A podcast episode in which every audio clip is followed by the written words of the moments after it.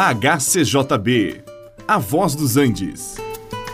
Você vai ouvir agora Meditações com o Pastor Victor.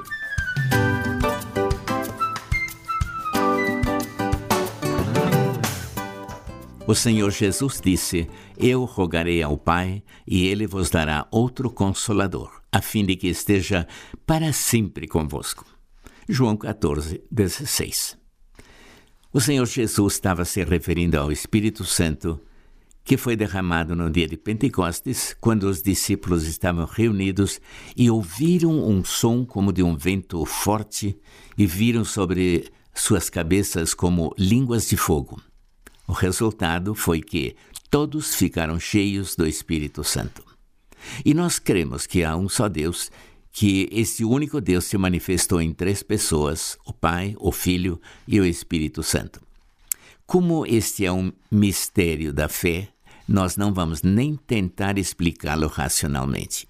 A palavra de Deus menciona em muitas passagens a ação do Espírito Santo, mas muito particularmente depois do Pentecostes. É interessante notar que Jesus disse que ele rogaria ao Pai e que este enviaria o Espírito. Vemos nisto a comunicação e a harmonia perfeita entre as três pessoas da Trindade. Deus age como ele quer e ele pode manifestar-se como ele quer em diferentes pessoas. O Espírito Santo veio como consolador para estar ao lado dos filhos de Deus e habitar dentro deles. Ele veio para permanecer e não apenas temporariamente. E aquele que recebe a vida eterna por meio de Jesus, ele também é agraciado com a presença do Espírito Santo. Agora, há diferentes convicções teológicas como isto ocorre.